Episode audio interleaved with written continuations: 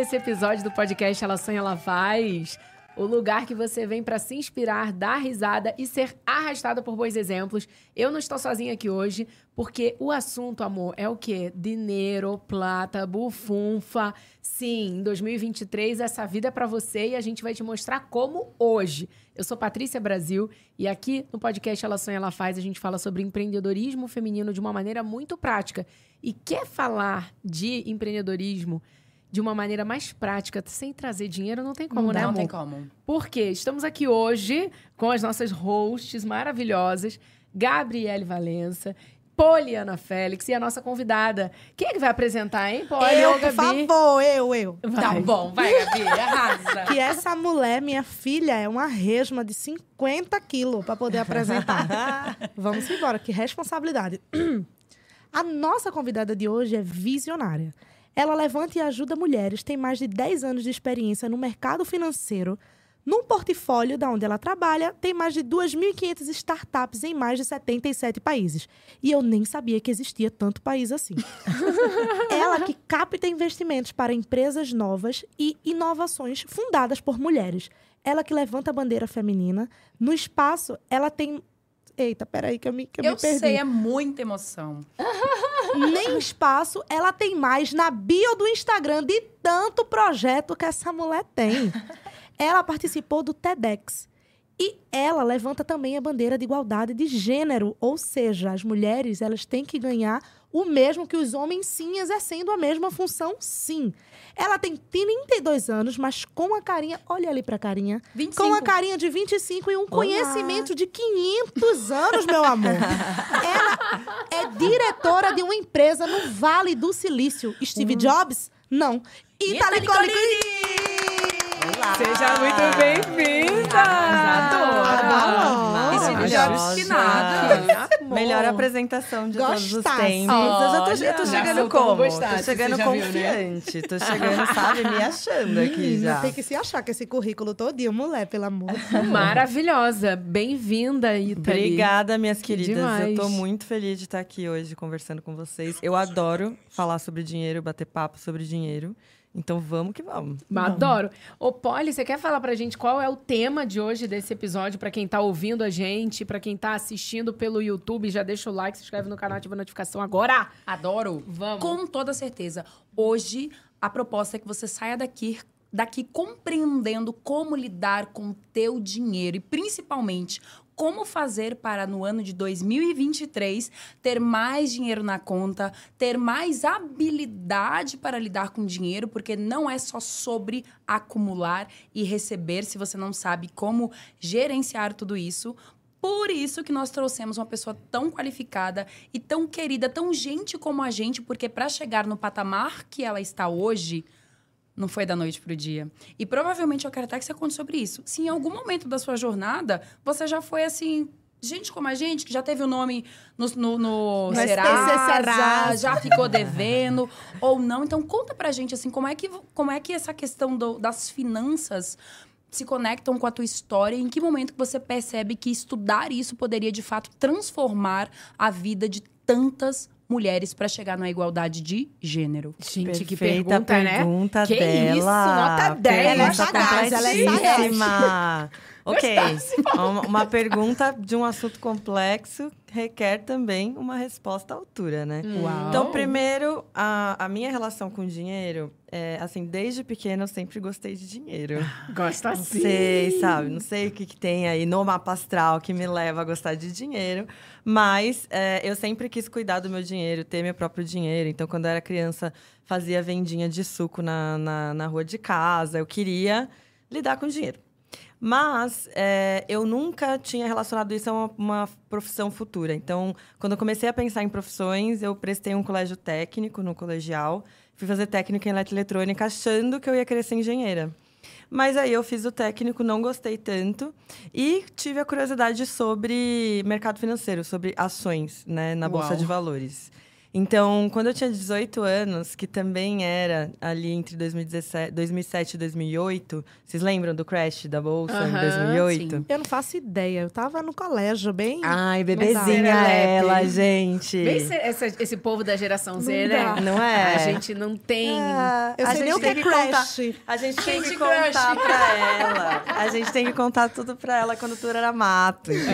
É, então, teve É. uma pequena crise no mundo em 2008, que o negócio deu um pouco ruim, assim, né? E eu- em 2008 era o ano que eu estava aprendendo sobre o mercado de ações. Eita. Eu resolvi comprar minhas primeiras ações na Eita. Bolsa de Valores um pouco antes do mercado quebrar. Que A bacana. bolsa Ah. parou. É, foi tudo isso. Então, eu sei da assim, crise de 29 porque eu estudei história. Ah, Agora de 2008 era recente, não, não a de tinha nos 2008 livros. vai estar nos livros de Pronto. história, minha amiga. Vai chegar. e aí, o que, que acontece? Eu estava fazendo estágio técnico naquela época. E eu lembro que eu tinha 500 reais. Que eu juntei 500 reais para comprar as primeiras ações. Com e aí eu comp- 18 anos. Isso. E aí eu comprei 15 ações da Petrobras é, por 36 reais cada uma, que era o que dava para comprar. E aí, dois meses depois, essa ação caiu para 16 reais. Ou seja, Oh. enquanto eu estava com a ação na minha carteira, o, bar- o preço dela flutuou tanto que se eu vendesse, eu ia perder metade do que eu investi. Primeira lição da- de investimento para todas as mulheres: investimento é longo prazo. Deu crise, deu pânico no mercado. Se você tem um investimento de longo prazo, você vai deixar lá até ele recuperar o valor de mercado dele. Um ano depois, a Petrobras começou a se recuperar, o valor do mercado subiu. E aí eu vendi essas 15 ações para comprar os móveis da minha república é, que eu tinha passado na Ah. faculdade. Pergunta. Hum. Naquele momento, você já tinha consciência de que tinha que esperar o mercado se recuperar com 18 anos? Pois é. É, pô, rapidinho lá, aqui. lá. É o que eu falo em relação a você não ter escolha. Porque se ela vendesse na Ela ia baixa, perder. ela ia Sim. perder metade. Então, assim, ou Melhor eu não vou vender. perder metade ou eu seguro um pouco. Porque, né, entre aspas, no M eu já me encontro. Eu vou segurar o que eu tenho para pelo menos garantir o que eu botei ali. Exato. Então, E quando você começa a entender um pouco mais dos ciclos econômicos, você vê que são ciclos. Então, tem momentos em que o mercado está em baixa, e tem momentos que está em alta, e nunca vai ficar só em baixa ou só em alta. Então, E o meu professor dizia que a crise ela não se extingue, ela muda de lugar. Então, isso aí eu aprendi. É, mas é isso. A, a crise ela vai acontecendo em diversos momentos do mundo e tem vezes que ela pega o mercado como um todo, como foi no caso de 2008. Mas tudo isso para dizer que eu tinha uma curiosidade já. Então eu já tinha uma curiosidade sobre como era gerir dinheiro. Quando eu fui morar né, na faculdade sozinha, eu montei a República e eu geri o dinheiro da República. tu Então, era tipo, da onde e foi pra onde? Eu é, sou de São Roque, que é interior de São Paulo. oh, que lindo! Sim, a única cidade com, uma pista vinícolas. e com uma pista artificial de esqui. Olha! Nem sabia dessa Coisas info. que só São Roque tem. Nunca fui pra São Roque, já botei na lista. Pois vá, que tem a Estrada do Vinho maravilhosa. Maravilhosa. Então, eu saí de São Roque, fui é, para Jundiaí morar, depois no colegial em Campinas, no técnico, e aí eu vim para São Paulo fazer economia na USP, e foi quando eu comecei a gerir mais o dinheiro. Bem basiquinha. Economia Muito na muito USP. basiquinha ela. Meu que o amor. QI da nossa convidada de hoje é um negócio básico, assim, que nem merece esse like que você ainda não deu. Dá o like agora, mulher. Esse Vai. é o momento. Esse é o momento. Essa Olha, se em A 2008 mulher é diretora na empresa embaixo, no Vale do Silício, mulher. Que eu, que eu vim descobrir um dia desse o que era o Vale do Silício. A mulher tá lá como diretora. Por favor, por favor. Pois é, grandes, longos, longos caminhos aqui, mas quando eu era nova, eu já tinha essa curiosidade. Era nova, não. Pelo amor, você respeita quem tá se aproximando. Tem 32, um neném. Quando eu era É. nova, você pode se retratar, por gentileza? 33 agora, amiga. Cheguei à idade de Cristo. Olha aí, a melhor idade. Pois é. Mas enfim, né? Estou, estou jovem, estou jovem, serei jovem por bastante tempo ainda, mas aquele tempo eu já tinha essa curiosidade e eu entrei na graduação e comecei a buscar estágios no mercado financeiro e passei por áreas diferentes do mercado financeiro enquanto eu ainda estava na graduação. E ele foi também passando por essas posições, então eu trabalhei com análise de crédito, eu trabalhei na mesa de operações, que é onde compra e vende as ações para os fundos de investimento.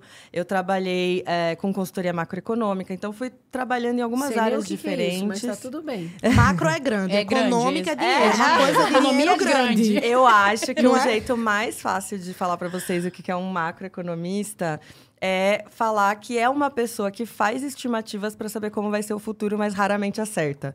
Sabe aquela pessoal que fica assim, eu acho que o dólar vai chegar a tanto daqui tantos meses? É isso que um macroeconomista Eu faz. faço isso na minha vida com as metas. É. Eu quero fazer isso aqui, ó. E raramente acontece.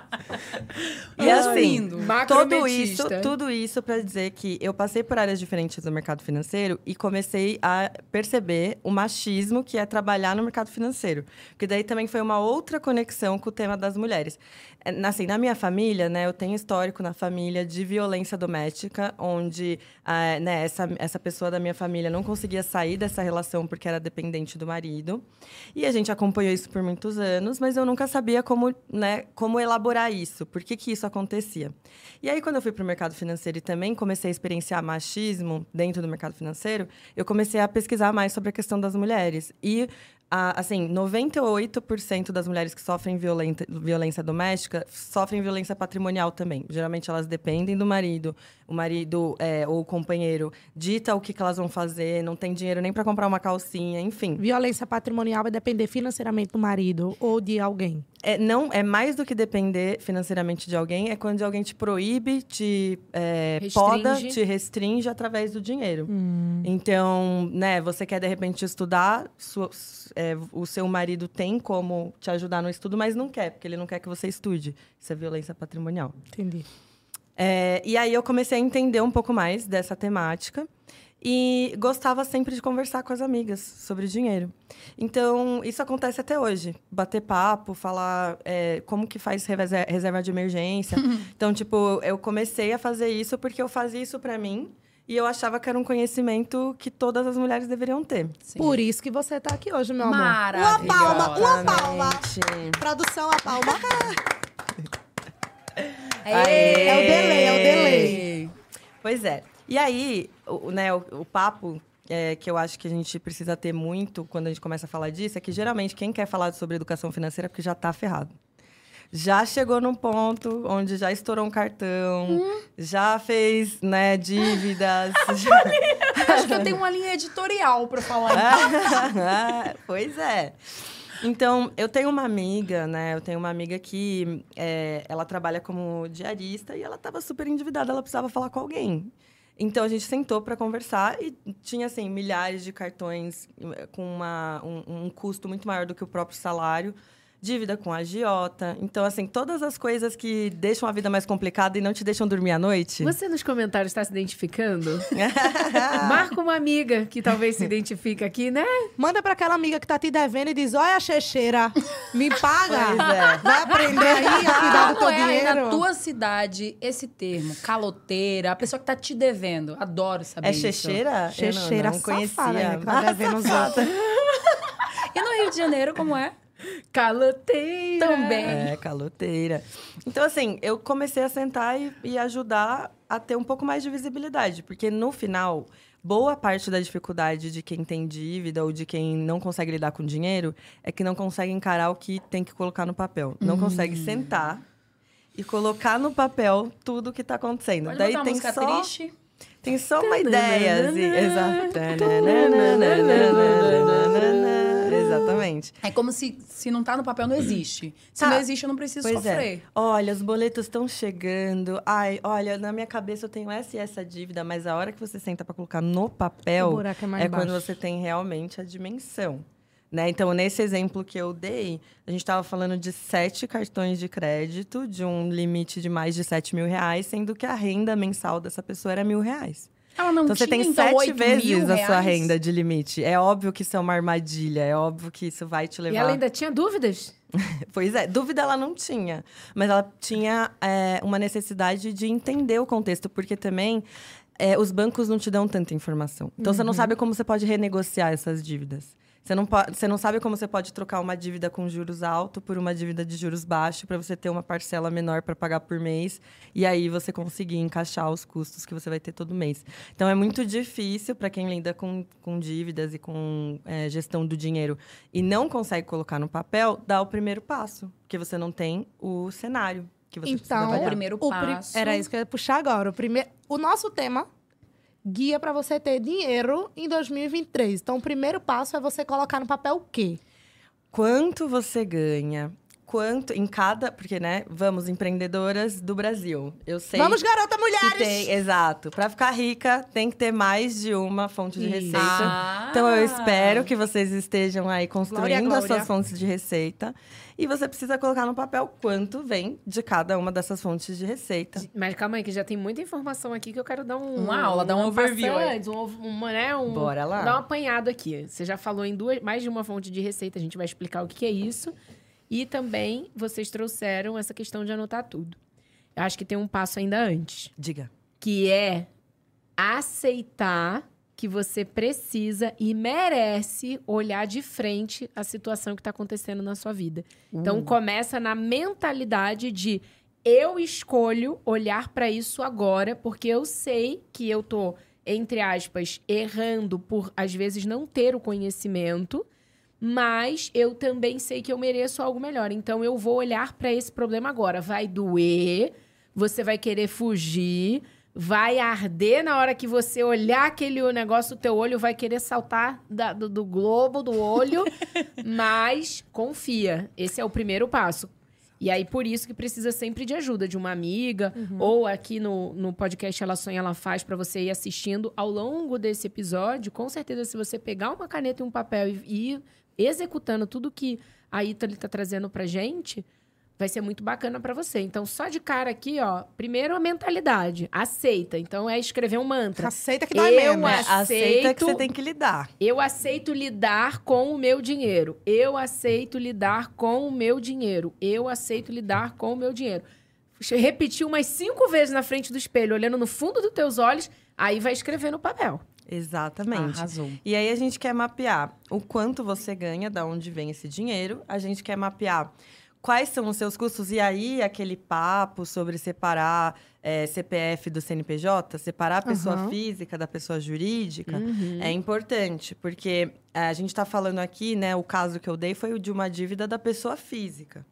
E é, se essa pessoa tem uma empresa, ela tem que cuidar dos outros custos e 500. dívidas da empresa separadamente. Então, estamos falando aqui da pessoa física, das mulheres. A gente vai listar um pouco dos nossos custos. E a primeira coisa que geralmente acontece quando a gente faz isso é: meu Deus, eu não vou dar conta. É olhar para aquilo e pensar, eu não vou dar conta, porque muitas vezes a parcela das dívidas que eu tenho que pagar ou as Mais faturas de cartão são mais altas do que o salário. Tá repreendido, meu Jesus. E a dívida de cartão é a dívida com os juros mais altos. Uhum. Então, quanto mais você arrasta a dívida de cartão, pior. Então, essa é a tem primeira muita- dívida a se negociar. E, sim, é uma das primeiras dívidas a se negociar, porque é a, a das mais altas. Dívida de cartão e cheque especial. São as primeiras a tentar negociar, é, pegar um outro tipo de empréstimo com um juros menor, para não ficar acumulando juros desse, desse tipo de canal, que o é que muito é alto. cheque especial? Uau. Italy, por favor, vai. Que Cheque- é cheque especial. Você nunca te ofereceram no banco Não. cheque especial? Porque cheque especial é um negócio que o banco também te oferece, né? Eu sei o que é cheque, né? Que assina que nem tem mais Não, hoje. o cheque especial é um limite que o banco te dá, dependendo da sua conta, para você gastar quando você não tem. Oh, como É. ele é boinho, né? É Muito boinho, boinho. É muito bom, né? Então, assim, por exemplo, se você pega 300 reais do seu limite, é, os juros é muito mais alto do que se você emprestasse 300 reais de uma linha de empréstimo do banco. Por quê? Porque o cheque especial é para é, Quem já tá imprevistos. lascado, né? É, é, é uma emergência. Então, quanto mais emergencial você precisa do dinheiro, mais, mais alto ele pode te cobrar. Porque você precisa daquilo, então Ó, você vai lei da sacar. oferta e demanda entra aí. É. Claro, com certeza. É igual quando você vai pedir um aplicativo de comida e tá lá. Hoje em dia já tem até esse senso de, de urgência, né? Se você quiser a sua entrega de 30 minutos a 45 minutos, é X. Se você quiser em menos de 20 minutos, é 2X daquele valor. E você vai escolher pagar. É a mesma questão, o exemplo que ela trouxe. Só que o banco, amor, ele vai te cobrar Uma bem vez, carinho. Uma vez, Patrícia, eu tava, eu fui no caixa eletrônico sacar dinheiro. E tinha uma moça no caixa do lado, parada. Tipo, olhando, lendo. E aí, a hora que eu tava saindo do caixa, ela virou pra mim, me puxou assim, me, né, me tocou no braço assim, você pode me, me ajudar? Pediu ajuda à pessoa certa, olha. Nossa, Você pode é me ajudar, por favor? Daí eu falei, fala, diga. Eu tô tentando sacar esse dinheiro que o banco falou que eu tenho aqui. Meu Deus. E aí, a hora que ela me mostrou a tela, tava lá o limite especial, é, que não era o dinheiro que ela tem no banco, entendeu?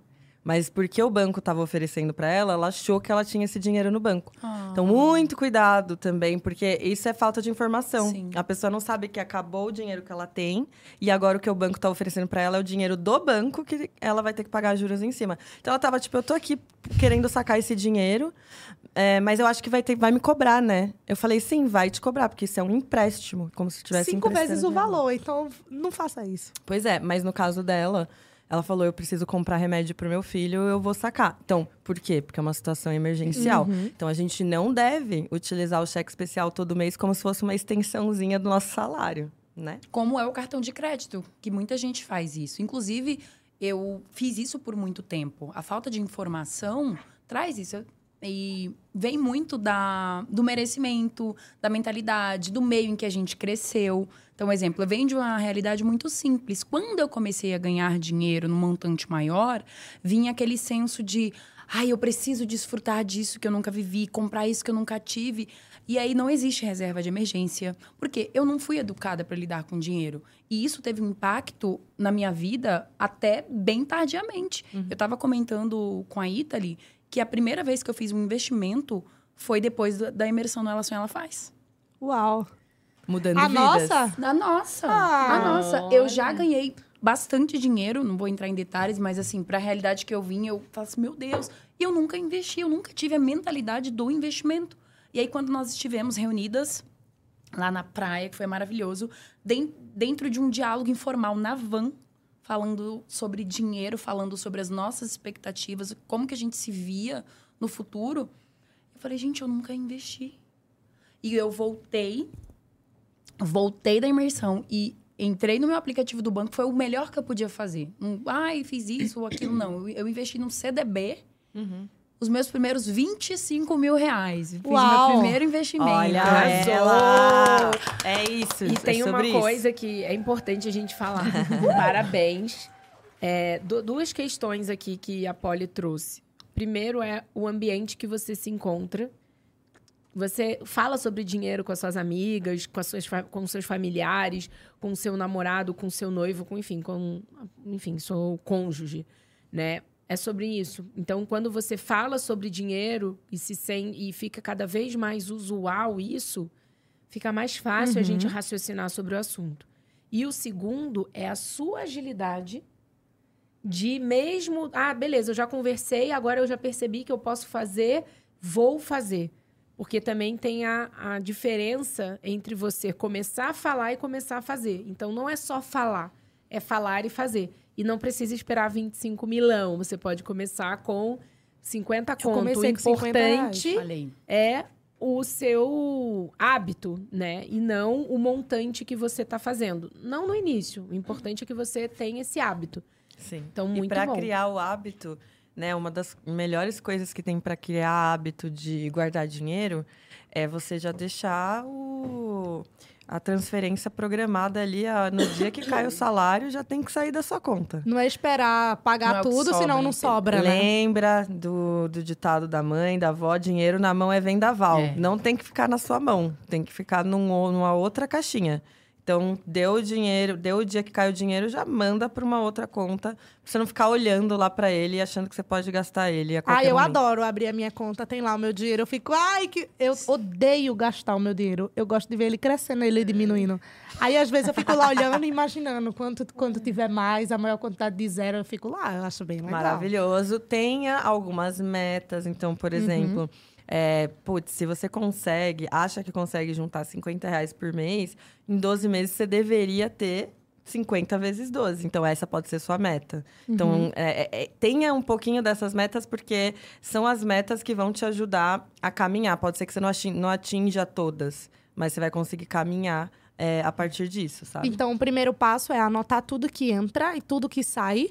Se você tem empresa, você faz a sua anotação de pessoa física e a de pessoa jurídica. Isso E mesmo. o segundo passo? A gente consegue estabelecer uns três passos aí? Consegue. Calma, eu vou te dar. A Gabi joga assim no ar, mas eu vou te dar tempo. Sabe por quê? Você tocou num assunto super interessante que é a respeito de empresa. E toda empresa, para ela chegar no nível de ser reconhecida, de estar aí no mercado como uma referência, começou de algum lugar. Começou, começou pequeno. E nós temos uma grande patrocinadora, que é a Picadilly, que está há 68 anos no mercado. E olha só, olha o tempo que passou para chegar até aqui.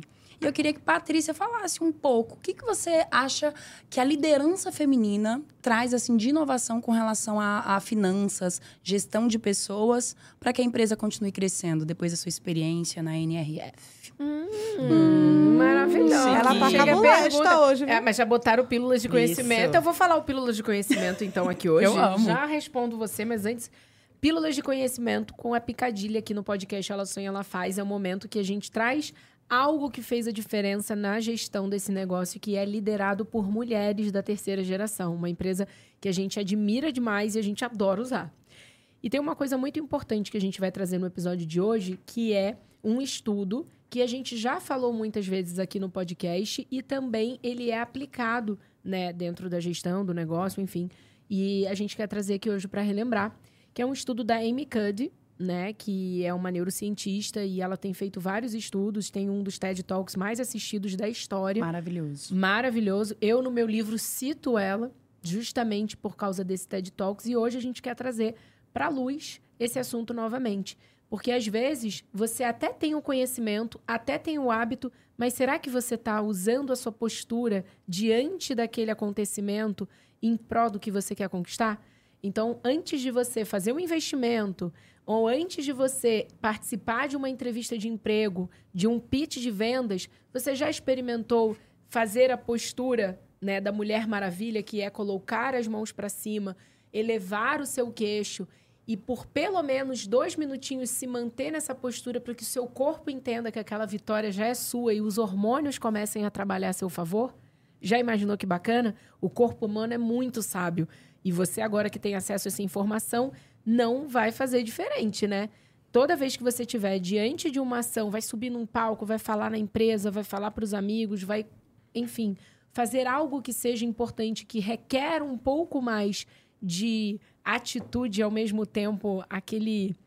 Aquele a mais que a gente às vezes precisa diante de uma situação um pouco mais nervosa, faça a postura do poder, ou a mão na cintura, o queixo sempre mais acima, para que você possa sempre usar não só do seu conhecimento, mas os seus hormônios também a seu favor. Afinal de contas, esse estudo é super bacana porque ele comprova que o ser humano, assim como todos os outros seres que coabitam com a gente no planeta Terra, fazem esse movimento, né?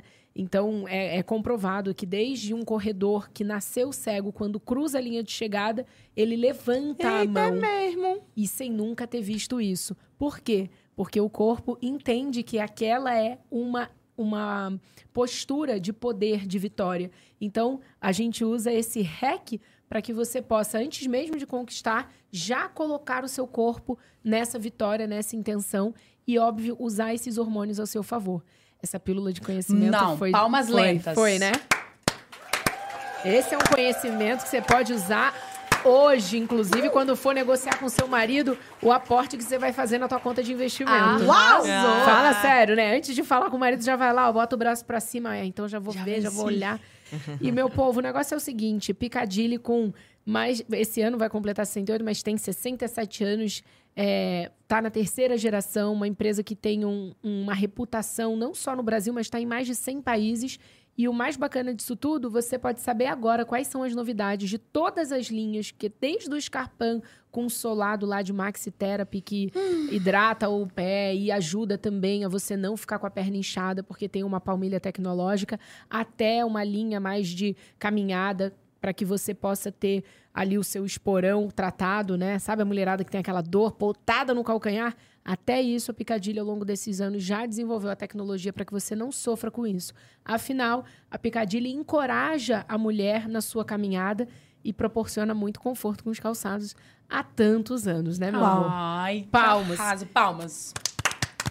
Acesse o QR Code que está na sua tela e o link que está na descrição para você encontrar todas as novidades de Picadilly e ficar encorajadíssima, amor, na sua Uau. caminhada junto com a gente, né não? Abalou. Que pílula, hein? Que Top. pílula, arrasou. Agora, ó, você Agora- teve tempo, hein? O top Tanto 3, tempo né? que eu nem lembro a pergunta. Não, é o top 3. Tem a É, é o top dois. Fa- Calma aí, fala a pergunta que você me falou. Eu ia falar da pílula de conhecimento. Ficou lindo, né? Ficou. Ai. É, não, é o A pergunta que eu te fiz era a respeito de como você, a partir dessa sua conexão, encontro com, as, com essa liderança feminina, percebe o olhar para a economia e para a finança na empresa, sabe? Esse olhar mais moderno. Eu acredito que quando a mulher está em cargo de liderança e ela lidera de forma feminina, ela tem um olhar para os detalhes que o homem ele não tem. Eu já tive a oportunidade de trabalhar em, eh, com consultorias e conselhos de empresas que é o líder é um homem e é uma outra pegada. Não é bom nem não é melhor nem pior, não é sobre isso. É diferente. E a mulher, quando está num cargo de liderança, ela tem um olhar mais atento aos detalhes, seja no lidar com o colaborador, em ter um, um- um detalhe a mais na hora de passar um feedback, entre você montar uma estratégia de longo prazo para você realmente trazer o resultado que a companhia precisa, mas também olhando para o ser humano que está ali no, no time ajudando. Então é diferente. E um exemplo que eu gosto de trazer, até mesmo da Piccadilly, que eu tive conhecimento e eu acho que é algo que quem está ouvindo a gente pode fazer na empresa, não importa se é a empresa de eu presa ou mais de uma pessoa, é que no aniversário das colaboradoras ou dos colaboradores que trabalham nas fábricas, a pessoa do setor monta uma caixa e cada pessoa do setor pode escrever um papel Ai, e essa fofo. pessoa, no dia que ela vai embora para casa dela, ela sai dali da empresa junto com uma caixa que todo mundo colocou uma mensagem para ela. Custa um total de zero reais, mas a pessoa sai dali com um sentimento, às vezes com uma. com, Ah, obrigada, porque no dia você me ajudou com isso. Então tem tanto feedback legal. E é uma estratégia simples para a empresa, mas está tão na cultura de cuidado com o colaborador que isso, isso acontece todos os dias nas fábricas da Piccadilly. E quando um colaborador tem aniversário, pelo menos as pessoas que estão ali ao redor dela todos os dias, elas vão fazer uma caixinha e essa caixinha vão ter recados das pessoas próximas ou de outros setores que a conhecem para que possa sair dali melhor do que ela entrou no dia do aniversário. Ah, excelente. Muito bacana. lindo. Quando eu Muito fiquei legal. sabendo disso, eu falei, a gente tem que contar isso! Que coisa maravilhosa! Né? Muito Incrível, lindo. fofo, né? Fofo. Maravilhoso. Super Então, é esse o detalhe que a liderança feminina é, traz e que Impacta eu em acho tudo. Que, que faz a diferença, né? É, tem alguns estudos mostrando que é, porque os homens e as mulheres são socializados de um jeito diferente, então o homem é mais incentivado a ser diretivo, assertivo, é, né, a do- ser dominador, e a mulher é mais é, socializada para acolher, conversar, demonstrar emoções.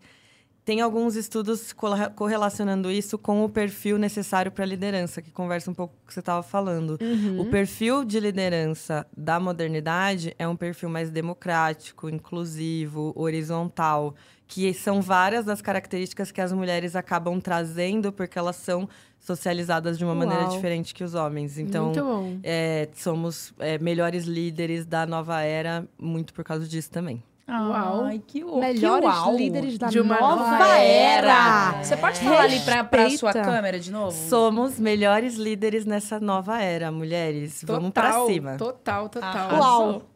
Eu esque- eu esqueci até a pergunta que eu tinha feito a antes. gente Quer tava fazer falando o top do- três. O top Top 3. 3. O, to- o pr- o top 1 é, É sentar e botar no precisa. papel, né? Ah, entender porque precisa, é O verdade. 2 é sentar e botar no O papel. 2 é sentar e botar no papel. O 3, minha amiga, é tirar a bunda do sofá e fazer. Eu você. amo. Ela sonha, ela faz. Tem tudo a É, ver com exato, isso. é disso que a gente está falando. Então, é, por exemplo, né, naquele exemplo que eu dei de se dar conta que você tem um limite de cartão que é sete vezes o que você ganha. Cortamos todos os cartões. De sete foi a um. E olhe lá. Então, cortamos todos os cartões, revemos, é, revimos todos os gastos, tudo que dava para reduzir, reduziu e levantou a bunda da cadeira e vai lá no banco conversar com o gerente e falar: eu tenho a intenção de pagar a minha dívida, mas eu quero saber como que eu troco essa dívida, eu quero saber qual é o caminho que vai me gerar a, parce a menor parcela possível para que eu consiga também pagar meu aluguel, não deixar outras dívidas se, se acumularem. Então, tomar consciência de que você vai ter que lidar com isso. Botar as coisas no papel. E aí tomar que, aquele suspiro de coragem. E uma renda extra? Agora eu Acho vou. que dá É um- isso que tem que fazer. Ah, esse agora eu vou é importante. Esse agora, É a agora ação eu vou. do negócio é. que faz tudo girar, né? E, e eu acredito que também uma das coisas que. Eu, eu gosto muito de hackear essa, esse comportamento que ajuda a gente a executar no longo prazo. E eu acredito que uma das coisas que até contribuíram para que eu pudesse ser uma pessoa também mais organizada financeiramente.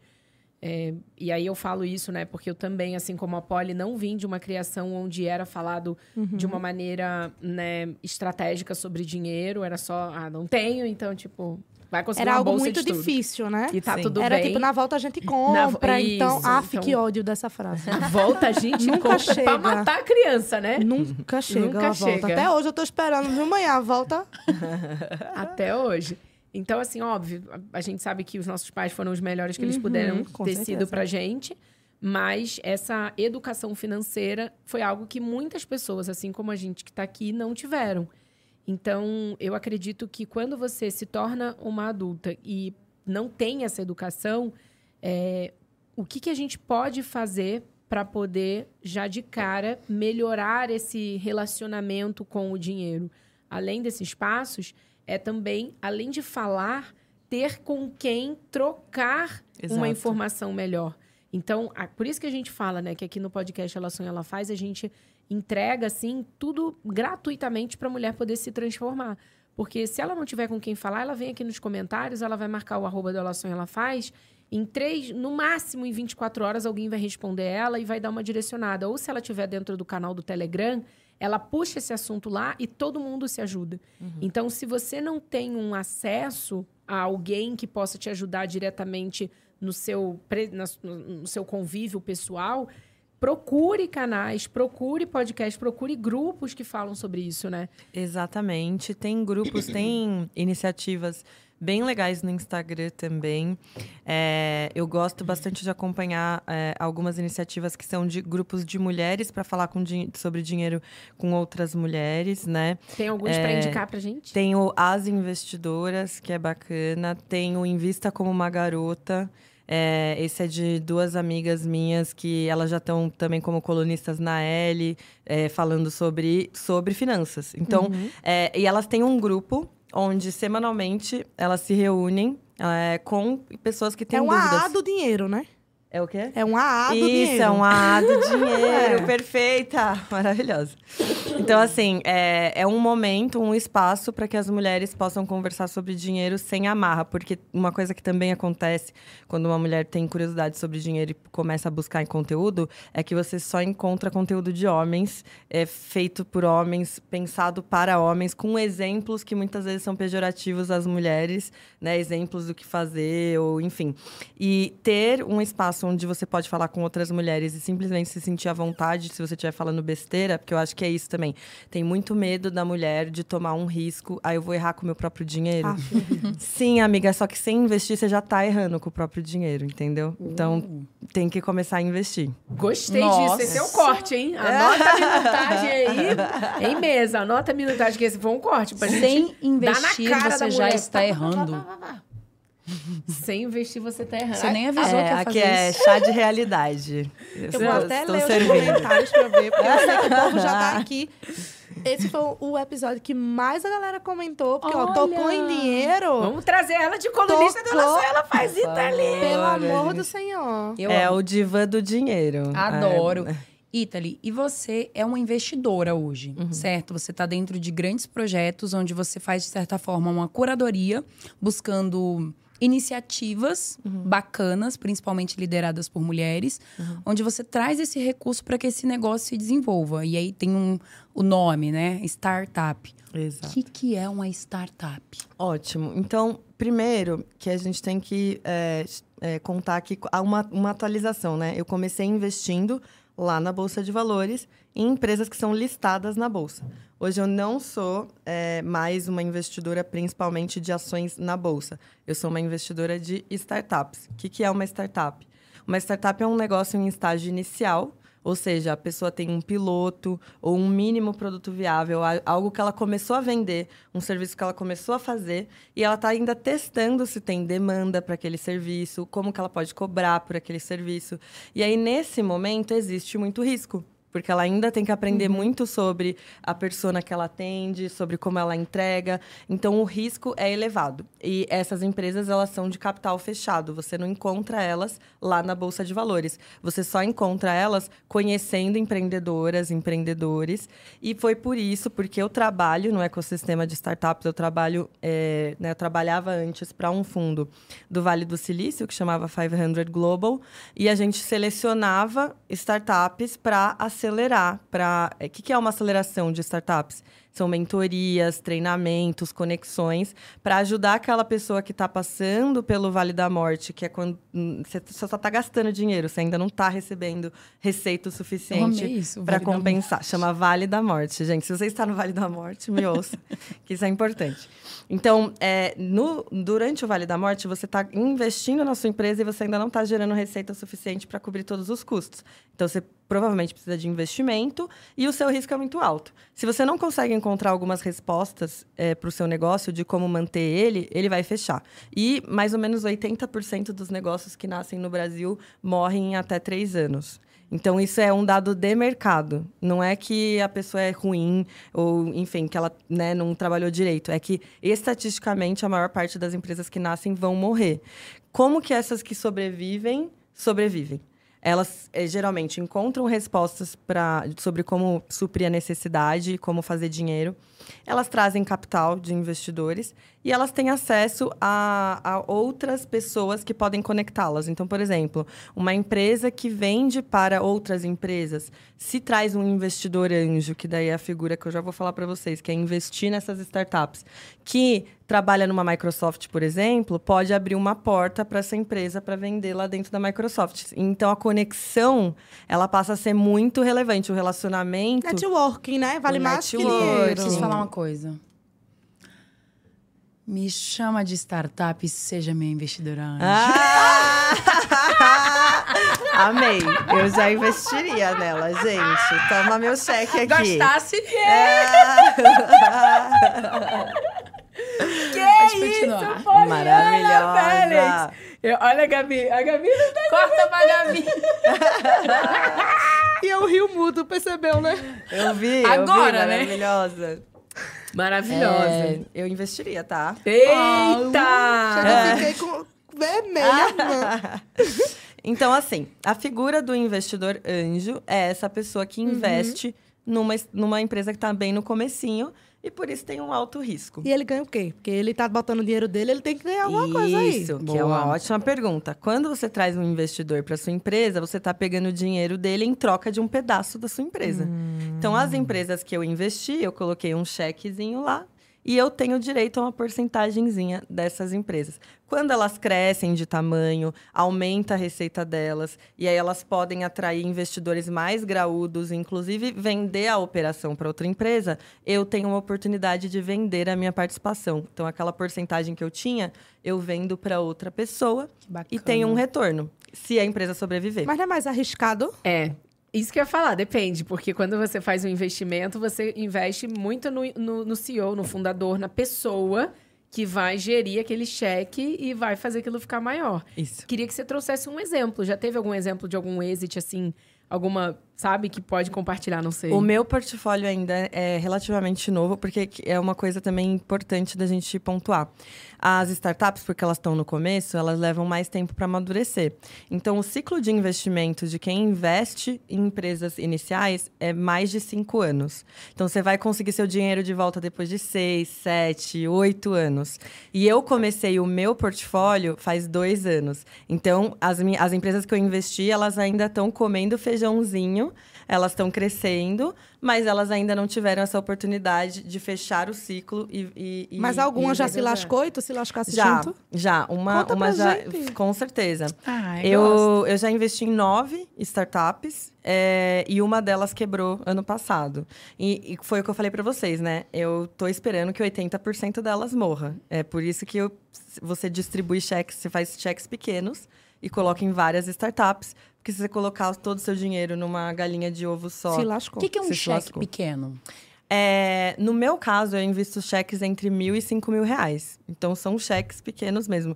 Eu faço tanto através de equity crowdfunding, que é quando você bota por plataforma. Gabi já pedindo até com a sua. Sabe vaquinha online, Gabi? Sim. Sabe vaquinha online? Sei. Você tem plataforma para fazer vaquinha online para empresa. Só que aí, em vez de você estar doando, que é, que é igual a gente faz na vaquinha, é uma doação. Você está comprando um pedacinho dela. Entendi. Através Equity, de- Crowns e Frowns. Act, act, Crowns Found. crowdfunding. Frowns. Eu amo! Já tô fazendo aula de Então, inglês, assim, inclusive, é. viu? Já tá tem, investindo. Tem essas plataformas, mas também tem o investimento direto. Como na minha profissão, porque eu falei para vocês que eu trabalho para fundos, já trabalhei para 500 e hoje eu trabalho para um fundo que chama Potência Ventures. E esse fundo faz investimentos internacionais. Então, tem as startups que eu seleciono porque eu trabalho para esse fundo, e tem as startups que eu seleciono para o meu portfólio pessoal. E aí eu me posiciono como investidora anjo. E essa empresa Uau. foi criada por uma mulher. Foi. A Foi. Potência, a Potência Ventures foi cria- criada por uma mulher que queria causar impacto social na educação e na empregabilidade. Tanto que a gente seleciona empresas de educação e de empregabilidade. Incrível. Uau. Agora, se tem uma coisa que é muito importante, porque eu sei que esse episódio é pra gente poder ajudar as mulheres a terem mais dinheiro em 2023. E eu acredito que quando você ouve, né? A palavra tem poder, mas o exemplo ele arrasta. Isso é uma frase que virou, né, tipo um jargão Virou nosso tema. aqui, um tema, que foi uma frase. Entalei, desculpa. Entalou, vai. Oi, tá viva? Tô ótimo. Tá. E aí que a gente vai precisar de você até o final do episódio. Depois você pode, né? Passar um mal ali. que horror. Que horror. o mais importante nessa hora é que a palavra tem poder, o exemplo arrasta. É, essa foi uma frase do Tiago Oliveira, não sei se é, é dele, mas eu ouvi com ele a primeira vez, que foi um. É, enfim, é um empreendedor serial no Brasil que também investe em startups. É, e uma das coisas que eu acho em relação a isso é quando você quer ser essa pessoa que cuida do dinheiro, que investe, que olha para o seu dinheiro com um relacionamento diferente do que os seus pais tiveram e do que você foi apresentada, é, ter um exemplo é importante. E no meu caso, quando eu conheci a história da Eufrásia Teixeira Leite, Maravilhosa. maravilhosa, para você que não conhece, foi a primeira mulher a investir em bolsa de valores no Brasil. Uau. É a primeira brasileira a investir na Bolsa de Valores, porque naquela época mulheres não podiam investir na Bolsa do Brasil. Mas ela foi para a França É, e começou a exato. investir de lá e montou um portfólio de empresas de mais de oito países diferentes a partir do- de uma base ali na França. E interessante é que. Que ano foi isso, Itali? É, a Eufrásia nasceu em 1850 e começou a investir mais ou menos em 1874, 75. Que Então, isso? é, a Eufrásia Teixeira. eu- Eu achei Eu ótimo amo, que você trouxe a eu história amo dela. essa história, porque foi o porque- livro que O eu oi dela chega, e brilhou. mudou. Falou o Uhum. nome da mulher, o oi dela brilhou. Brilha muito, porque. Não, essa mulher é maravilhosa, né? Já até me arrepiou. Porque é, a Eufrásia, ela. Primeiro que é, ela, os pais morreram quando ela tinha mais ou menos 20 e poucos. Sim, ela era uma mulher branca, privilegiada naquela sociedade do Brasil, em 1870 por aí. Mas, ainda assim, ela era uma mulher, ela não podia tomar decisões com o próprio dinheiro no Brasil, ela não podia abrir empresa, ela não podia fazer nada disso. Então, é, ela escolheu ter uma educação mais emancipadora, foi para a França e começou a aprender sozinha como fazer investimento. E ela investiu por mais de 30 anos, ela acumulou um patrimônio que, na época, era comparável ao pat- patrimônio do Visconde de Mauá, e você sempre ouve falar do Mauá Uau. e não ouve falar dela. É, e ela se tornou uma grande filântropa. Ela deixou, é, na cidade de Vassouras, que é a cidade original dela, ela deixou um hospital e uma escola que eram mante- mantidas com a fortuna investida dela. E teve vários títulos, que título do governo em que ela investia, que acabaram se perdendo na época do inventário dela. Então tinha ainda muito mais dinheiro para ser rendido e revertido para projetos sociais, né? Então teve alguma coisa que se perdeu aí. Então eu, eu admiro ela não é só porque ela é ela foi investidora, mas porque ela fez transformação social com o dinheiro que ela eh, foi arrecadando ao longo do tempo. E, e- e ela já tinha essa, essa veia muito antes dos Bill Gates. Uma mulher à frente do tempo, Muito. literalmente, né? Não, e ela não casou pra não perder o direito de tomar decisão com o próprio Essa dinheiro história, mesmo na essa França. história é maravilhosa, Gente. sabia? Porque Dá um episódio sozinho. Inclusive, se você quiser saber dessa história, deixa aqui nos comentários. Pra gente poder fazer um episódio só falando de eufrásia. É, eu só fiquei empolgada por, por causa disso, porque em 2020 eu comecei um grupo que chamava Feminismo Financeiro. E a gente, é, é, eu, era eu e mais duas mulheres. Uma delas é a biógrafa da. A Mari. É, a Mari. Mari, vem aqui no podcast, Mari, que eu que já te vir. convidei, Por favor, né? venha. Por favor, vem É. pra gente fazer um episódio só de eufrásia. Exato. E a, eu, a Mari, é, eu e a Mari e mais uma amiga nossa, a gente é, trabalhou no e-book que tem na Amazon chama já- eu- hashtag eu quero. Quero ser eufrásia. Foi esse que eu li. É, esse é o livro que a gente publicou juntas. Ah! Então, Gente, esse livro, vamos botar aqui na descrição. é. Porque é um Eu livro escrevi o delícia de ler, rapidinho. Num final de semana eu li esse livro. E a história envolvente que você fala, não, essa Não mulher é não possível, fez né? isso. É. Detalhe, ela é toda... Fe... A Eufrásia é fashionista. Ela foi uma das primeiras mulheres a, a- a comprarem roupa de alta costura quando isso nem existia. Do Uau. primeira Museu. pessoa que Tem fez... um museu em Vassouras com as coisas Casa do dela. Era. Um, é um negócio maravilhoso. Eu e nem conhecia essa Último mulher. parênteses é, eu pra gente também. poder voltar no assunto principal do, do Já podcast. virou o assunto principal. Mas o último parênteses aqui, tá? O último parênteses é que ela foi é, noiva do Joaquim Nabuco. Isso! Por 14 anos. O E o, abolicionista. Jo- o Joaquim Nabuco era um abolicionista. Pra você ver que a questão de raça e gênero não necessariamente uma coisa conecta com a outra, porque ele não quis casar com a Eufrásia, porque ele não queria ir pra França, porque pra ela casar e manter o patrimônio, ele teria que ir pra França com ela. E ele já tinha uma vida política aqui no Brasil. Então eles se separaram por cartas, ele não casou com ela e casou com uma moça de 18 anos. É recém-saída de um colégio formador aí pra mulheres, né? Mulheres esposas. Foi isso. Então, Fecha assim, o meu O parênteses. Joaquim Nabuco, coitado, né? Deve estar amargando até, Até hoje. hoje, essa hoje deixar de ser otário que não quis ela. Pois é. Maravilhosa. A gente tem perguntas, viu? Vamos, vamos, Oba. vamos, vamos trazer Vamos responder pergunta. aqui três perguntinhas. A primeira é: Tenho 25 anos e não tenho costume de fazer planilha organizadora. Qual é o primeiro passo para eu criar esse costume e não gastar tanto, nem gastar tudo que eu tenho? Coitada, quer ajuda, amiga? Calma, tem solução. A É. Tá aqui pra isso. Gente, planilha. Planilha é assim: toma um vinhozinho. E aí você abre a planilha, entendeu? É um negócio que você tem que. Sabe quando você tá conhecendo alguém novo? Você vai fazer a mesma coisa para conhecer o processo de Gostei, colocar empolguei. as coisas na planilha. eu fiz minha entendeu? planilha ontem, inclusive, me bateu um pequeno desespero, que eu tô na louca da renda dela tremendo. extra pra Pois eu. é. Minha filha. Dói, né, mulher? Dói. Eu acho que o que mais dói não é aprender a usar uma planilha. O que mais dói é ver o que a planilha tem a te mostrar. Entendeu? É, então, assim. Toma que é de graça, desavisada, né? Exato. Eu acho. Como que é o nome da, da nossa querida Ana, Ana? Ana, eu acho que você primeiro. Você precisa colocar na sua agenda mesmo, ó. Esse dia do mês, esse dia da semana, nessa hora, eu vou mexer, eu vou ah, alimentar a minha planilha de, de dados. Seja. Ah, e se você estiver colocando seus custos de todos os dias na planilha, esquece, vai para um aplicativo que faz isso. Tem alguns aplicativos que fazem isso. O Guia Bolso Guia fazia Bolso. isso. Eu tinha um outro aqui que depois eu vejo, posso passar para vocês. Pode. Mas também pega, você conecta com o seu banco, então você dá acesso aos dados da sua conta corrente, e aí você não precisa ficar digitando quanto que você gastou em cada coisa. Você simplesmente recebe esse extrato e classifica. Então eu acho que eu colocaria como um, para criar esse hábito, olha, na segunda-feira, às 5 da tarde, eu vou fazer isso. É, eu vou cuidar da minha planilha, do meu financeiro, que é também um autocuidado, né, gente? Uau. Skincare sem finance care não, não funciona. Oh, esqueça tudo! Menina, e a última pergunta que tem aqui, tem outras, mas eu vou pegar só essa, que é se você puder dar a dica de dois ou três livros que são extremamente importantes para você aprender um pouco mais de finança pessoal, um pouco mais de até investimento. Quais livros assim que você indica para quem tá nessa fase? Olha, Hashtag é- é quero ser beabá. eufrásia. Pra começar já a mentalidade. De você falar, que se ela fazia isso lá em 1800, que quem sou eu na fila do pão pra não fazer em 2023? Vamos começar com hashtag Quero, Quero Ser Ser Eufrásia, um e-book na Amazon, tá? Baratíssimo.